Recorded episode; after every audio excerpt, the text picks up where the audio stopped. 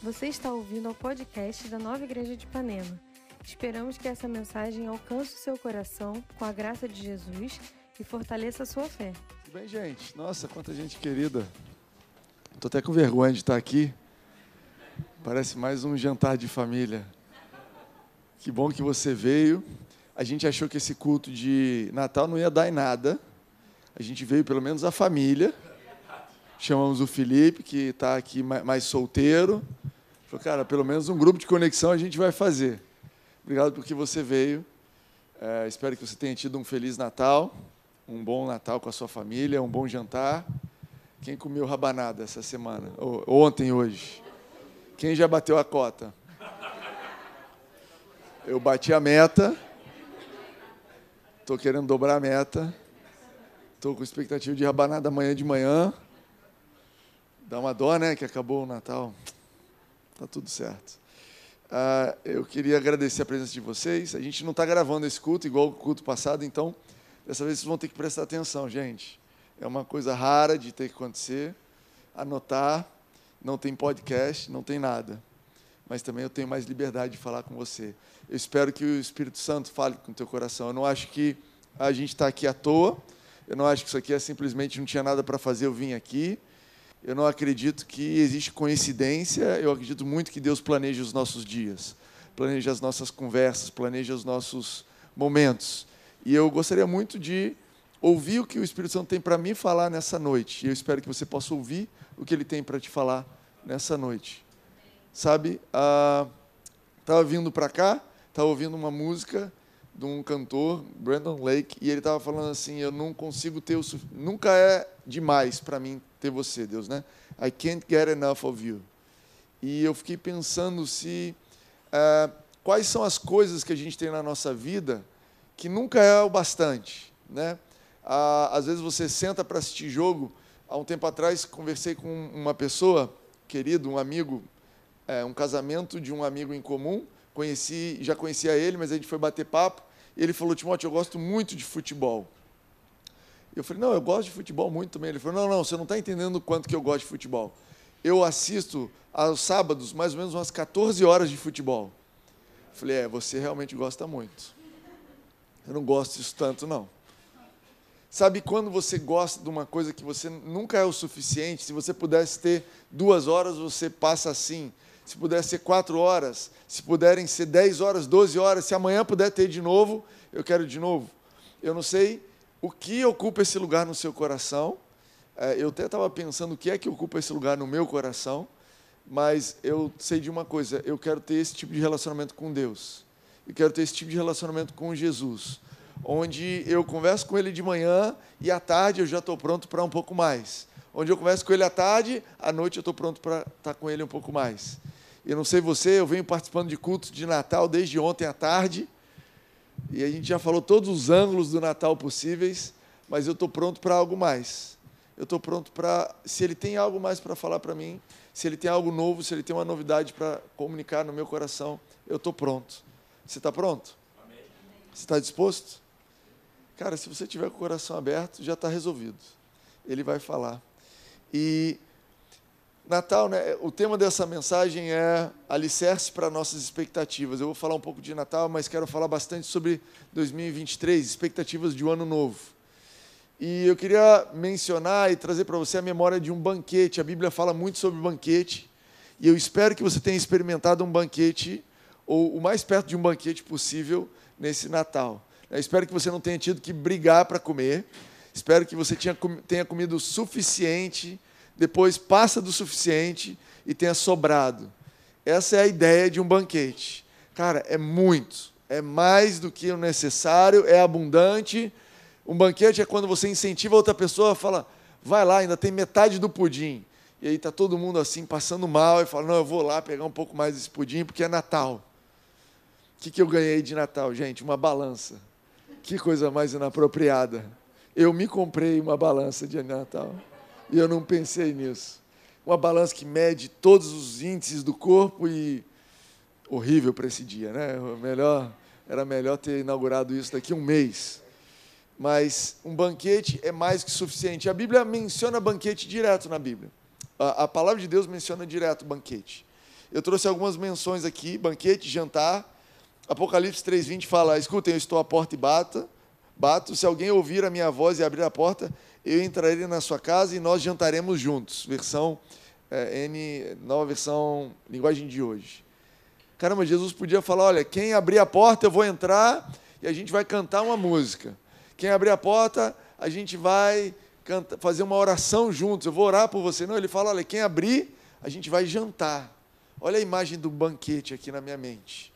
Ah, Lucas 5 conta a história de Jesus chamou um cobrador de impostos, Levi, também conhecido como Mateus, e aí ele fala, cara, vem, hoje na minha casa vamos, fazer um banquete, uma festa. E aí Jesus foi na casa dele, ele deu uma festa para Jesus. E Jesus, ele gostava de ir em festa, gostava de banquete, ao ponto que os religiosos falavam, cara, você gosta demais de festa. Jesus, eu acho que se ele vivesse nosso tempo, ele ia frequentar umas festas que a gente não ia acreditar. Jesus, você foi nessa festa? Eu fui. Jesus, você gosta de pagode? A gente não está filmando, né? Você gosta de roda de samba, Jesus? Cara, foi demais, foi incrível. Eu, eu gostei, adorei. Jesus, você foi nessa festa aí, a galera pô, se esbaldando. Cara, eu amo as pessoas e onde tem um coração aberto para mim, eu estou lá. Jesus teve então nesse banquete. Ah, Provérbios 15, 15 fala assim: Todos os dias são aflitos, todos os dias do aflito são maus, mas a alegria do coração é um banquete contínuo. Olha que interessante esse conceito. A alegria do coração é um banquete contínuo. Você quer ter um Natal todo dia? Receba a alegria que Jesus tem para o teu coração. Receba essa alegria dele, a alegria que Jesus falou, olha, a minha alegria que eu dou para vocês, ela é diferente. Ela é um banquete contínuo, ela é abundante. E por último, Salmo 23, né? Fala assim: Você prepara uma mesa, você prepara um banquete na presença dos meus inimigos até na dificuldade, até nos desafios. Quando eu penso em inimigo, eu não tenho muitos inimigos, mas eu tenho. Uh, eu já tive chefe chato, eu já tive cliente chato, então eu imagino aquela pessoa chata numa reunião e Deus preparando um banquete. Gente, que coisa, situação complicada, mas eu fico pensando, Deus, por que, que eu vou comer um banquete na frente dos meus irmãos? Pode ser com meus amigos? Eu, com meus inimigos, eu não quero nada com eles. Não, não, não. É no meio da dificuldade que você vai conhecer a minha abundância no meio da dificuldade você vai conhecer o que é mais. E aí eu quero te dizer que para você ter um relacionamento com Deus, essa ideia de mais, essa ideia de abundância, essa ideia de além, você precisa se acostumar com isso. Deus ele não faz conta justa. Deus ele quando ele vai dividir, ele não fala assim, olha, você vai levar prato de farofa, você vai levar um prato de arroz, um prato de feijão e certinho, olha quanto que é, 0,9 gramas para cada um, não. Jesus, Deus, ele tem sempre mais, tem sempre em abundância para você. E eu, a mensagem que eu quero deixar para você nessa noite é de abrir os teus olhos, abrir o teu coração para aspectos da sua vida onde você não está vivendo essa abundância e rever os seus padrões, rever o que Deus tem para você e falar: Deus, você tem mais para mim nessa área aqui. Deus, nessa área aqui da minha vida ainda não estou experimentando um banquete, mas eu creio que você tem mais. Deus, nessa área aqui, estou no meio dos inimigos, mas você tem uma mesa para mim na frente deles. Deus, nessa área aqui, eu mal posso crer para o suficiente. Eu tenho menos do que suficiente. Eu estou precisando e não tenho o suficiente. Mas eu creio que você tem para mim em abundância. Você consegue imaginar isso? Saúde em abundância? Saúde em abundância. Deus, eu estou, cara, estou com a minha saúde pelas metades, pelas tabelas. Não. Deus tem para mim saúde e abundância. Relacionamento na sua família. Cara, talvez você veio de um, um almoço, jantar de Natal, cheio de conflitos. Cara, a relação da minha família é justinha. A gente tem um limite de exposição. A gente pode se ver por 42 minutos. 43 a gente começa a brigar. Cara, Deus tem para você um relacionamento abundante, que você vai falar, cara, Adoro estar com a minha família, adoro estar com eles, o tempo não passa. Por quê? Porque Deus tem vida abundante em todos os aspectos para a gente, amém? Você crê nisso?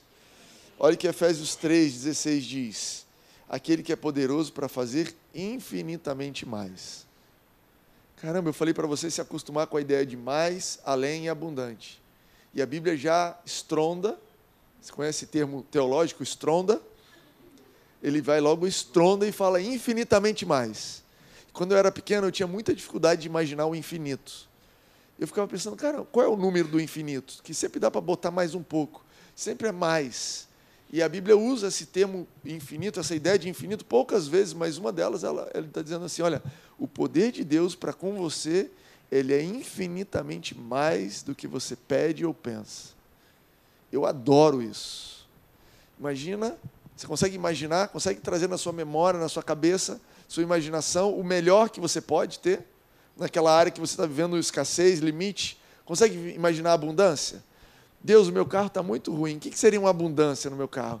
Ah, eu queria ter dois carros. Eu queria ter dois carros da marca tal. Cara, Deus tem infinitamente mais. Caramba, Deus, eu estou com pouca roupa em casa. Eu estou com pouca. Cara, as condições da minha casa estão ruins, os quartos, os cômodos. Deus tem infinitamente mais do que você pede, do que você imagina. Caramba, Ele tem esse poder, e esse poder, a Bíblia diz que atua em nós. Atua em nós para quê? Para nos conduzir para esse mais. Esse mais é um lugar que a gente vai conhecendo, é um lugar que a gente vai expandindo os nossos limites. Não pense você que Deus vai fazer brotar um carro na sua garagem. Ele vai te dar condições de trabalhar, condições de empreender, condições de contribuir com mais vidas, administrar melhor os seus negócios, administrar melhor o seu dinheiro, as suas ideias. Ele vai te dar ideias, contratos, vai te dar força para estudar, para passar em concursos. Isso vai te dar recursos que você vai avançar e você vai conhecer esse infinitamente mais. Você pode dizer amém para isso? Galera, isso aqui só vale para quem crê. Se você não pegar isso, não vale para você. Você vai passar, talvez, o ano de 2023. Eu estou aqui profetizando sobre o seu ano de 23. Eu estou aqui tentando botar uma lenha na sua fogueira para você começar a aquecer ideias de abundância para 2023, para o ano novo, ideias de abundância para o novo tempo que Deus tem para a sua vida. Agora cabe a você abrir o teu coração e deixar isso entrar. Cara, Jesus, é isso que você tem para mim, cara. Eu não vou pensar pequeno. Não, olha, eu, a gente vai tirar férias, mas se for uma casinha Araruama que não tenha goteira, já está bom. Abre o seu coração para mais. Você pode ir além de Araruama. Amém? Você pode ir para onde? Para Cancún? Opa, Cancún é melhor que Araruama? Um pouco melhor, né? Que tal uma casa com ampla, com servos, com comida abundante? Caramba, Deus. Você que estava escrevendo Araruama aí na sua agenda, risca. Nada contra Araruama, né? A gente pega no pé de Araruama aqui nessa igreja. Araruama e pagode são as duas coisas que eu sou meio cismado. Se a sua expectativa é menos do que um banquete, eu preciso te convidar a. Aliás, eu quero te provocar e pensar assim: da onde vêm os padrões dos teus sonhos? Da onde está vindo os padrões do que você está sonhando? Olha o que a Bíblia diz em Romanos 12 não se amoldem ao padrão deste mundo. Você está olhando o seu padrão social para sonhar? Está olhando o padrão da sua família para sonhar? Está olhando o padrão das pessoas à sua volta para sonhar? A Bíblia diz: não se amoldem ao padrão desse mundo.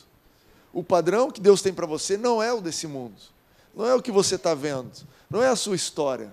Não se amoldem, mas transformem-se pela renovação da sua mente, para que vocês sejam capazes de experimentar a boa, perfeita e agradável vontade de Deus. Cara, não se moldem ao padrão desse mundo, mas todo mundo é assim. Eu não sou esse padrão. Eu vou abrir a minha mente, deixar ele me transformar para outro padrão. O meu padrão é celestial. O meu padrão é o padrão que ele tem para mim. Qual é o padrão de família que você quer para você? Deus tem um padrão mais alto. Qual é o padrão de trabalho, de carreira que você tem? Cara, Deus tem algo maior para você. Amém para isso? Aí você me diz, Timóteo, eu gostaria, eu gostaria de sonhar nisso, disso, mas eu não tenho condições. Eu não consigo ir lá. Eu, eu, gostaria de sonhar com até um carro melhor, mas eu não tenho condições. Como é que eu vou planejar um carro melhor em 2023 se eu não tenho condições? Eu olho a minha carreira, eu olho o que eu vejo à minha volta, e aí eu quero te dizer: você está planejando a sua vida de acordo com os seus méritos ou de acordo com os méritos de Jesus? Vou dar um exemplo para vocês. Os meus filhos, eles tinham uma expectativa de presente para esse Natal que não tinha nada a ver com a renda mensal que eles trazem para nossa casa. Não tinha nada a ver. Se eles fossem fazer conta, eles não tinham condições de comprar nada que eles queriam. Mas eles tinham uma firme expectativa daqueles presentes. Vocês entendem isso? Porque eles tinham expectativa com base nos méritos dos pais. Entende? Pai, eu não tenho dinheiro, mas o senhor tem. Então, a minha expectativa para os meus presentes para esse Natal, ó, tinha uma lista lá em casa. A gente teve que escolher qual da lista que a gente ia conseguir esse ano.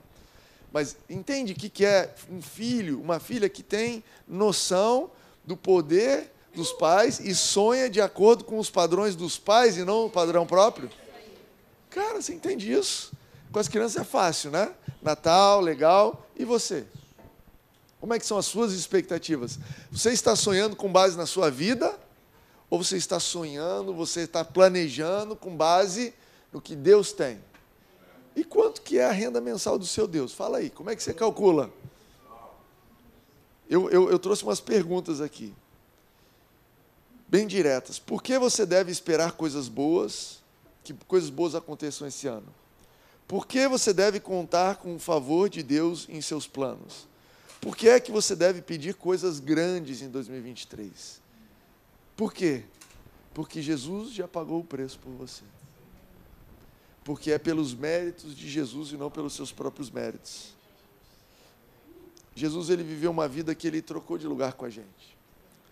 Ah, 2 Coríntios 5, 21. Abre aí, Bento.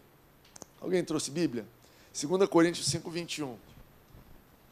Esse aqui precisa estar rabiscado na sua Bíblia é o versículo da troca.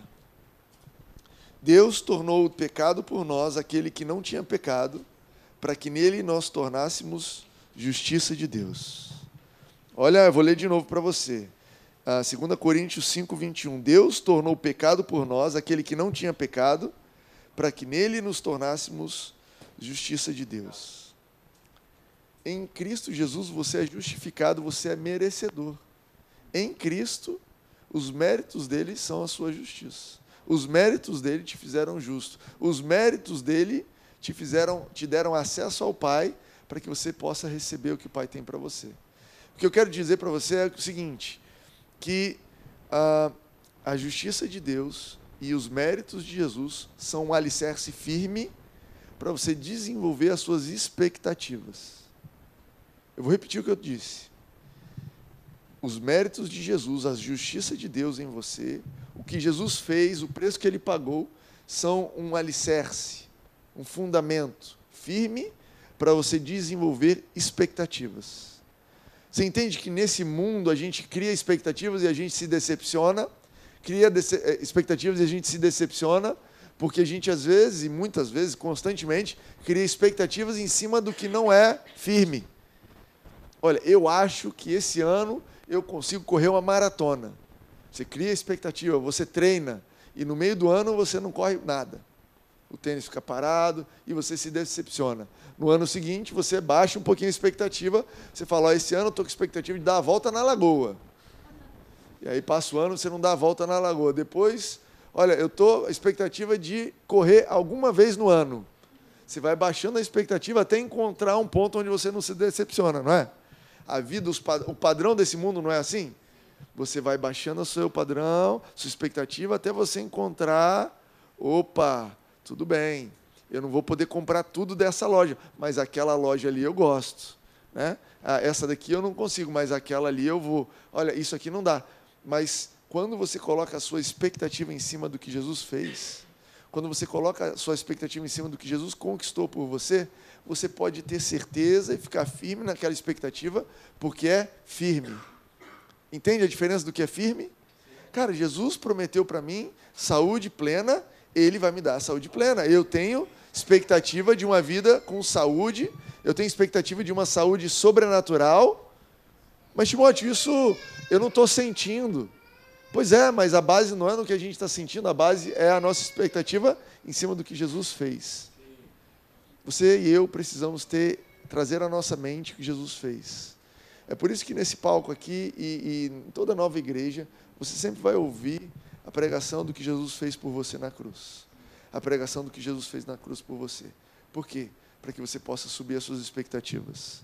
O mundo quer que você abaixe a sua expectativa. Não, olha, se eu tiver um casamento mais ou menos, tudo bem. Se a gente não se separar, tá ótimo. Olha, a gente nunca se matou. A gente está vivo. Olha, a gente já se ofendeu só com palavras, a gente nunca usou uma arma contra o outro. A minha expectativa. Gente, se você for olhar para casamento com base no padrão do mundo, não dá para esperar muita coisa. Olha, você passou de cinco anos, você está indo bem. Você nunca, ninguém teve briga, não saiu, não foi para a justiça, não foi para a polícia, está indo bem. Esse é o padrão desse mundo, né? O padrão de egoísmo, o padrão de como as pessoas se relacionam, mas o padrão que a gente gera a nossa expectativa para o casamento é o que Jesus fez por nós. Jesus, ele opera em nós a transformação de caráter, transformação de coração, para que você possa ter um casamento diferente. Caramba, Timóteo, estava conversando com uma pessoa essa semana, a pessoa falou, mas o outro lado não quer.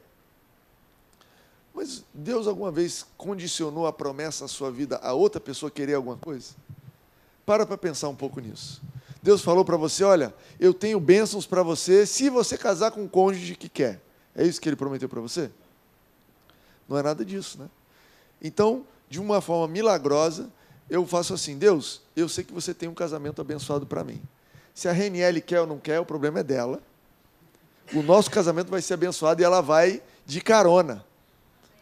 E eu espero que ela faça a mesma oração do lado dela. Tem dias que eu entro nesse casamento de carona. Tem gente que cara, que casamento maravilhoso, que delícia. E Deus está lá olhando e falou: oh, Isso aqui é bênção para a Reniele. Você não está na minha bênção, não. o que eu quero dizer? Deus ele é fiel para cumprir as promessas na sua vida, independente das pessoas à sua volta. Olha que afirmação pesada que eu estou fazendo. Deus é capaz de te dar um casamento abençoado, segundo os padrões bíblicos, de acordo com o que Jesus comprou para você na cruz, independente do seu cônjuge. Como é que isso vai acontecer? Não sei. Milagre. A Bíblia fala que tinha gente morta há quatro dias que levantou. O seu casamento talvez está morto. Jesus é capaz de levantar esse casamento. A Bíblia fala que tinha cinco mil pessoas com fome, ele pegou cinco pães e dois peixinhos e ele alimentou todo mundo. Como ele fez, eu não sei. Ele vai alimentar o seu casamento. Ele vai alimentar a sua família. Ele tem condições de alimentar os seus relacionamentos. Deus, só um milagre. E aí Deus fala: opa, falou com a pessoa certa. Está precisando de um milagre? é comigo. Se você consegue resolver, você não precisa de Jesus, entende isso? Jesus, eu quero viver um casamento de acordo com os meus padrões. Jesus, deixe que eu resolva essa briga aqui. Eu sei como é que faz, que eu vi no, num perfil no Instagram, uma pessoa me deu uma dica de como é que faz, com o marido que faz essas coisas. Eu já sei. Não, a minha, minha amiga me contou. Não, o meu amigo do trabalho, eu sei lidar. Jesus, senta aí. Aí você vai viver o casamento segundo os padrões humanos. Jesus, eu estou com raiva, Jesus, eu estou sentindo isso. Estou falando de casamento, gente, peguei um assunto, mas eu, é óbvio que você pode extrapolar isso para qualquer área onde você tem promessas de Deus para você. Qualquer área que você tenha promessas de Deus para a sua vida. Timóteo, quais são as áreas? Você precisa ler a Bíblia. Você vai precisar ler a Bíblia. O que, que significa para mim hoje? Que é de suma importância que você cultive expectativa de coisas boas. É de suma importância que você cultive expectativas de coisas boas, que você peça a Deus coisas grandes. Meu pai costuma dizer, meu pai complementou a Bíblia, né? A Bíblia do meu pai tem alguns versos a mais. Não sei se Deus está revisando a Bíblia, mas se ele estiver revisando, meu pai tem opinião sobre esse verso aí que a gente leu em Efésios 3. Que Efésios 3 diz assim: que é, Deus é poderoso, segundo Deus, que é poderoso para fazer infinitamente mais do que pedimos ou pensamos, de acordo com o seu poder que atua em nós, não é isso? Ali diz que Deus é poderoso para fazer infinitamente mais. Mas ele costuma complementar dizendo: Mas você vai receber exatamente aquilo que você crê. Ele é poderoso para fazer infinitamente mais. Mas nós recebemos de acordo com o que nós pedimos ou pensamos. Não existe oposição de ideias aqui. Deus ele é poderoso para fazer infinitamente mais do que pedimos ou pensamos. No entanto, nós recebemos exatamente o que nós pedimos ou pensamos. Deus, eu preciso pensar mais. Eu preciso expandir o que eu estou pedindo. Pede-me e eu te darei as nações por herança. Olha aí, Deus virou para a pessoa que Deus é um Deus que gosta de cola. Você sabe disso? Você foi ensinado que na, na escola não pode colar, mas Deus gosta de cola demais. Deus faz uma prova para você e fala assim: ó, lá vai uma prova, a resposta é sim. Olha só, estou colocando diante de vocês a vida ou a morte. Escolham a vida. Escolham a vida. Peça-me. Ele vira para você e fala: me pede. Me pede um casamento diferente. Me pede uma saúde diferente. Me pede uma ideia nova no teu trabalho. Me pede um contrato novo. Me pede uma nova inspiração de vida. Me pede uma porta nova e eu vou te dar. Me pede. Sabe por quê? Pedir é parte da fé. A Bíblia fala sem fé é impossível agradar a Deus e a fé é a certeza daquilo que a gente não vê. Como é que você vai ter certeza que não vê? Você tem que imaginar. Senão você não tem como ter certeza. A sua fé ela depende totalmente do que você espera. A sua fé depende totalmente do que você imagina.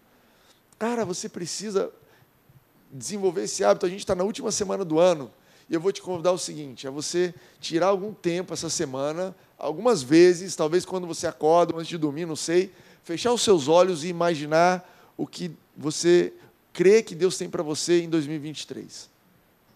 Feche os teus olhos e imagine, vamos fazer esse exercício aqui, vai. Feche os teus olhos. O que é que você consegue imaginar de bom, agradável, abundante em 2023?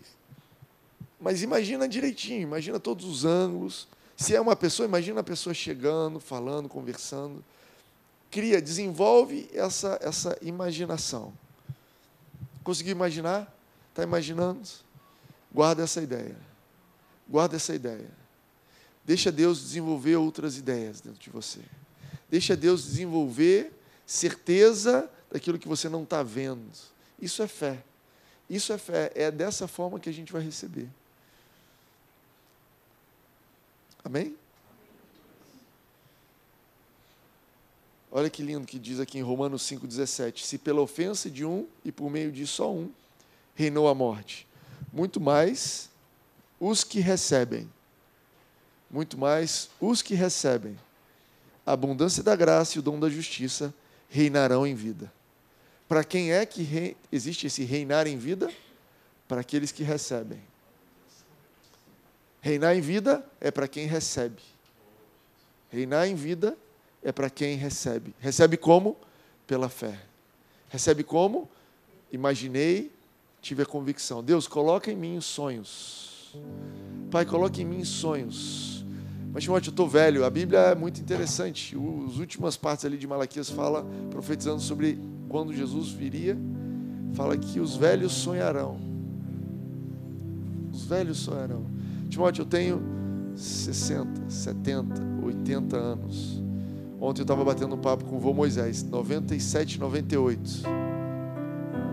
97 ou 98? 98. Ele não tem duas idades, não, eu só tenho uma. 98. E eu estava falando para ele: O senhor consegue imaginar o senhor fazendo 100 anos? Ele falou: Eu estou imaginando. Eu vou fazer 100 anos. Você entende que se ele não quiser, ele não faz 100 anos. Ele vai antes. Precisa querer. Precisa querer. Precisa chegar. Olhar. Caramba. 98 não está bom? Tá bom. A gente está falando que está ruim mas a gente está falando de um padrão de Deus que é abundante, que é além, que é mais, que é infinitamente mais. Cara, eu já tenho ótimo. Deus tem mais para você. Nesse processo de depender de Jesus, você vai ouvir alguns pensamentos dizendo assim: quem você pensa que você é? Você não se lembra do que você fez? Você está sonhando essa carreira assim, mas você destruiu a sua carreira. Você fez escolhas. Você está sonhando com um casamento, mas olha o que você fez. São vozes da carne. É como você pode ter a cara de pau de pedir ou esperar isso aqui de Deus. Às vezes você vai ouvir isso. Deus, eu quero tal. Imediatamente, mas você é cara de pau de pedir isso, hein? Você conhece isso? Funciona em você? Isso aqui eu estava autobiográfico, isso aqui, gente. Isso aqui eu ouço. A mentalidade da carne ela quer conquistar as coisas pelos méritos próprios para ela poder se orgulhar. A mentalidade da carne, ela não consegue entender você pedir, esperar, crer por algo que você não merece, mas que Jesus merece. A mentalidade da carne está procurando a oportunidade de se orgulhar. Não, eu sou abençoado porque eu fui no culto do dia 25 à noite. Eu sou abençoado porque eu fui todos os, todas as semanas do ano eu fui no culto. Deus vai me abençoar. A carne pensa e procura jeitos de encontrar uma autojustificação. Não, Deus vai me abençoar porque eu não sou tão ruim assim. Eu traí a minha mulher uma vez, mas eu conheço gente que traiu muitas. A carne procura algum mérito e autojustificação perante Deus é pífia. Fala, sério, você vai vir para cima de mim com isso?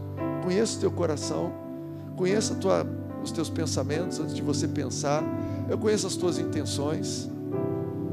Por isso que Deus não olha para a gente com base nos nossos méritos, Ele olha para a gente com o filtro da cruz. Você entende isso? Que Jesus olha, Deus olha para você e vê Jesus. Deus olha para você e vê um filho amado porque Ele vê você em Cristo Jesus. Por isso que isso é um dos termos mais importantes da Bíblia. E você está começando o ano, talvez um ótimo desafio para o seu ano, pegar a tua Bíblia e marcar todos os lugares que dizem em Cristo Jesus, porque é como Deus te vê. Ele te vê em Cristo ele fala assim: Olha, talvez o Timóteo não merecesse, mas Cristo merece. Talvez o Timóteo não merecesse esse casamento, mas o meu filho amado Jesus merece esse casamento. Talvez o Timóteo não merece esse tipo de carreira, não merece uma promoção, não merece abundância nessa área, mas o meu filho merece. E o Timóteo está em Cristo. Quando eu olho para o Timóteo, eu só consigo ver Jesus. Olha que graça Olha que bondade de Deus olhar para você e ver Jesus em você. Olha que exagero. Por isso que a Bíblia diz que perante Ele, Ele te chamou e te predestinou para ser inculpável, santo, imaculado. Para Ele você é santo porque Ele olha para você e vê Jesus. Você está embrulhado num presente. Você está embrulhado no embrulho de Jesus. Agora, se você tenta fazer pelos teus méritos, se você tenta planejar pelos teus méritos, se você tenta desenvolver a sua expectativa pelos teus méritos, a Bíblia fala que Jesus ele está foi em vão que Jesus fez. Olha que pesado isso. Gálatas 2:21. Não anulo a graça de Deus, pois se a justiça é mediante a lei, segue-se que morreu Cristo em vão. Eu não anulo a graça de Deus. Se eu tentar merecer, né, e é isso que diz justiça pela lei, se eu tentar sonhar, se os meus planos para 2023 forem baseados só no que eu consigo fazer, então Jesus morreu em vão. E a gente está aqui comemorando o Natal, mas talvez esse menino nasceu em vão, se você não depender dos méritos dele. Você entende que até o nascimento de Jesus foi um sofrimento para ele? Você entende que Jesus era Deus antes de existir. A Bíblia fala que ele se humilhou tornou forma de homem. Jesus nasceu como homem, nasceu numa. Eu, eu, sei que o Natal tem uma história linda, mas a verdade do Natal é uma família num parto difícil, num lugar de animais, numa criança sem estrutura, né? um, um lugar sem estrutura, perdão. Caramba, quem aqui pode dizer, olha, eu tenho uma, uma história linda para dizer para vocês. Tive um filho no curral. Quê? Você está louco? Se você falar para mim que teve um filho no, no, no, apartamento da sua casa, eu já vou ficar desesperado. Você não teve filho no, na maternidade, no hospital? Não, foi no quarto da minha casa. Meu Deus, você é louco. Como é que essa criança sobreviveu? A história de Jesus, desde o início, ele assumindo o nosso sofrimento para que nós pudéssemos assumir a condição dele perante Deus. Toda a vida dele e até a morte, Jesus foi vivendo e assumindo o nosso lugar para que você pudesse planejar, para que você pudesse ter uma expectativa de 2023 abundante, para que você pudesse olhar para o teu ano e não considerar o que Jesus fez em vão. Não, Jesus, legal que você nasceu na manjedoura e morreu por mim na cruz, mas o meu plano para 2023 vai ser com base nos meus méritos. Pô, foi tudo em vão, cara. Foi tudo em vão. A coisa toda foi para o nada. Quer dizer que o preço todo que foi pago, eu não quero aquilo. Já, já recusou alguma coisa que alguém pagou para você que você não quer ter nada a ver com aquela pessoa? Alguém vai lá e paga, ó, já paguei a viagem, já paguei o hotel. Não quero, não quero. Eu vou de ônibus, eu vou a pé, não quero o avião que você pagou, eu vou dormir debaixo da ponte. O que, que essa pessoa pensa de você quando você diz uma coisa dessa? Caramba, tudo bem, desculpa. Me perdoa, eu estava querendo te abençoar, estava querendo te ajudar. Comprei a passagem, o hotel tudo mais, mas olha, eu entendi, você quer fazer do seu jeito, nos teus méritos, no teu caminho. Cara, tudo bem, me perdoa por tentar ser bênção na sua vida. Não é isso que você diria? Quando a gente tenta planejar a nossa vida e viver a nossa vida de acordo com os nossos méritos, Deus fala: olha, ok, então foi em vão. Jesus só serviu para o Timóteo, para a nova igreja de Ipanema, para aquele pessoal que está ali no domingo à noite. Para você que não quer, não tem problema. Então eu estou te dizendo isso não como não é para te culpar, mas é para te estimular e para te dizer que Deus tem prazer que você planeje coisas além dos seus méritos. Entende isso? Deus tem prazer quando você vira para Ele e pede algo que você não dá conta. Que você vira para Ele e fala: Deus, médico nenhum dá conta disso aqui, é isso aqui que eu estou esperando de você. Ele fala: Uau, Jesus não nasceu em vão, o Natal não foi à toa, a morte da cruz teve algum efeito. E eu quero te encorajar a não deixar Jesus ter morrido, nascido e morrido em vão. Eu anotei aqui, nesse ano que começa, estamos diante de uma oportunidade de esperar em Deus, independente de qualquer esperança natural. Eu tenho 38 anos de vida. Todo ano tem um motivo muito bom para a gente achar que vai ser ruim o ano. Eu não lembro de nenhum ano que falou: esse ano é maravilhoso. Esse ano que vai entrar, todo mundo vai enriquecer. Não, todo ano tem uma desgraça.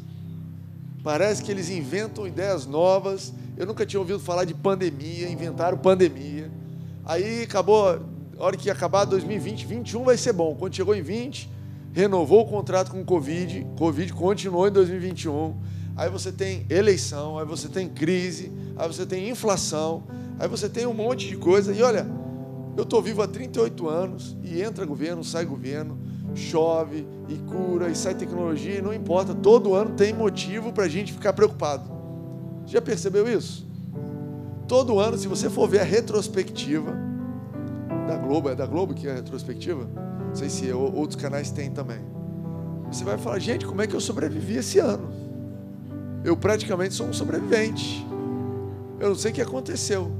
Mas aí você para para olhar a sua vida você vê o cuidado de Deus no seu ano. Opa, peraí.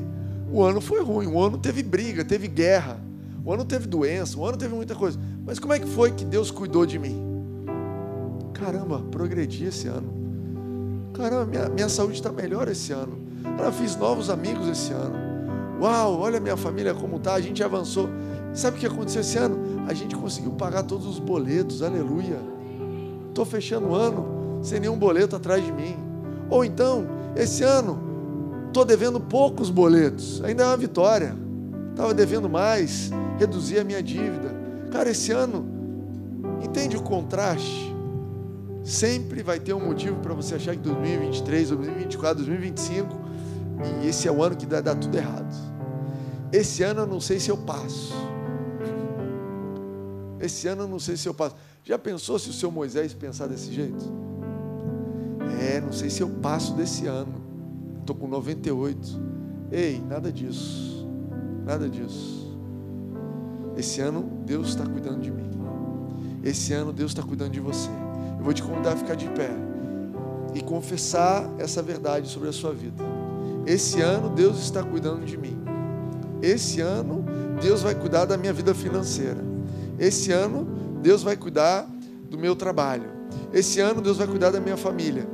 Eu quero ler um último verso antes da gente tomar a ceia juntos. Isaías 64, 4. Você conhece esse verso? Isaías 64, 4. O verso para o teu ano. Anota aí o verso de 2023. Desde os tempos antigos, ninguém ouviu. Desde o governo anterior, ninguém ouviu.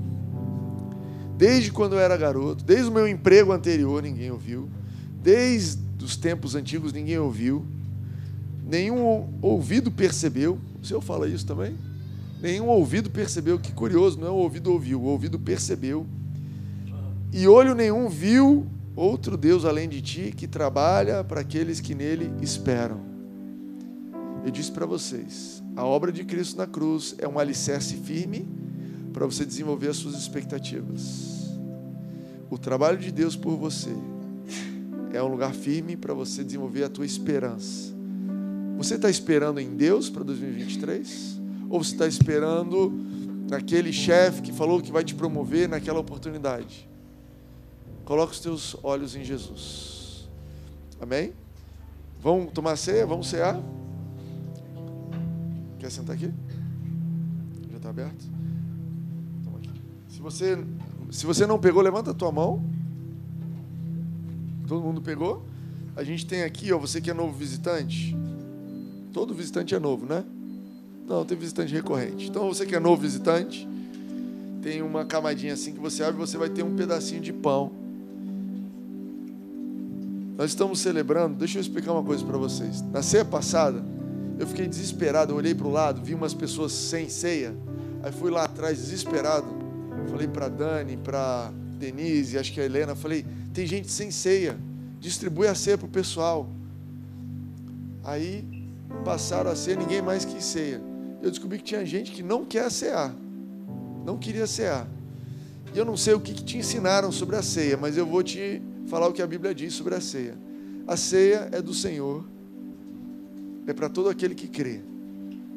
A ceia não tem nada a ver com se você pecou, deixou de pecar, se você deu o presente que você tinha que dar, se você bebeu, mas que você devia ter bebido ontem. A ceia não é sobre você. A ceia não é sobre você. A ceia, Jesus diz assim: olha, vocês vão comer isso aqui, vocês vão se lembrar de mim. Amém.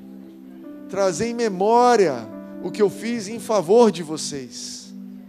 A ceia é sobre lembrar que Jesus morreu por nós para que nós pudéssemos ter vida e vida em abundância. Eu vou te convidar a comer esse pão. Mais poderoso do que um remédio, dizendo isso daqui. É um ato profético a respeito do meu ano que está por entrar, dizendo: olha, eu estou vivendo e eu vou viver alimentado pelo alimento que Jesus tem para mim. Amém o que vai me dar o suporte para o ano de 2023, o que vai me alimentar em 2023 é o que Jesus conquistou por mim na cruz. Come o seu pão. Amém. Agradecendo. Jesus, obrigado. Obrigado porque você deu a sua vida por nós. Pelas tuas pisaduras nós fomos sarados.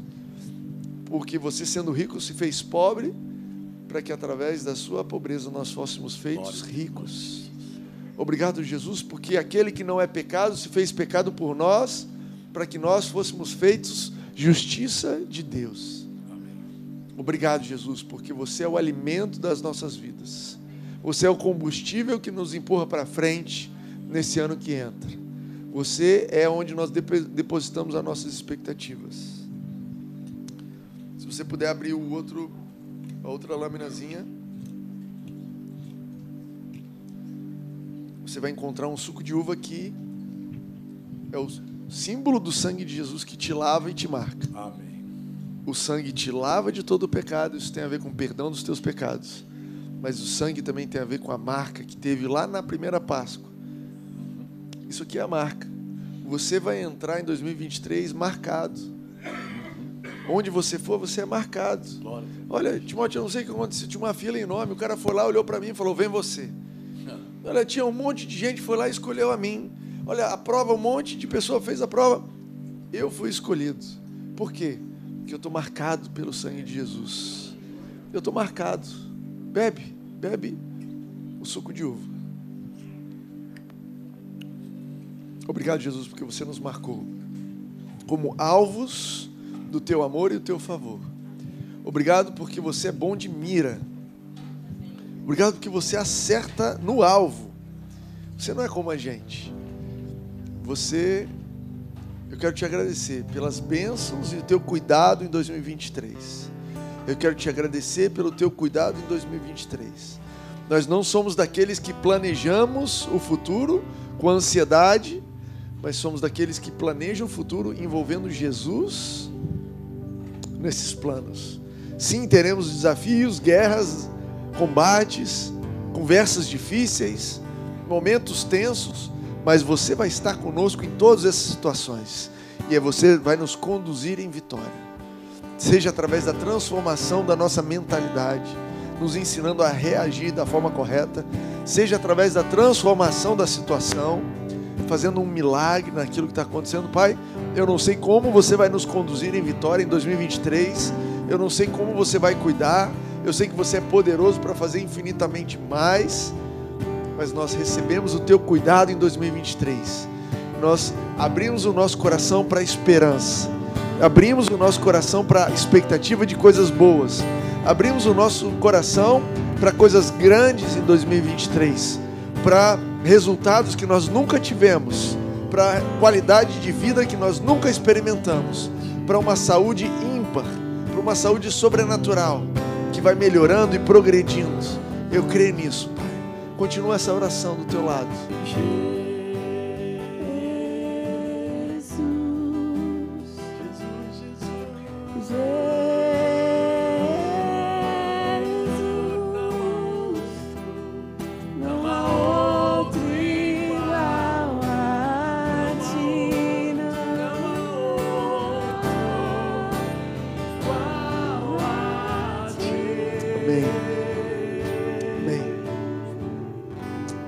Encerrando, eu quero declarar sobre a sua semana uma semana abençoada.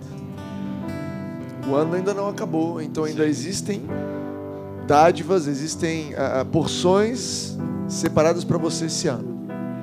Existe, eu acredito que existe aqui uma, uma unção, uma oportunidade de você crer por algo especial, por conquistas que você esperou o ano inteiro nessa última semana. Receba você tenha uma semana abençoada, você tenha uma semana cheia de Jesus, que você tenha uma semana repleta das bênçãos de Jesus na sua vida. Amém? Você recebe isso? Amém. Vai em paz. Obrigada por ouvir essa mensagem. Não deixe de se inscrever por aqui para continuar nos acompanhando. Para saber mais sobre nós e sobre nossas atividades, você pode nos seguir no Instagram Nova Igreja de Ipanema.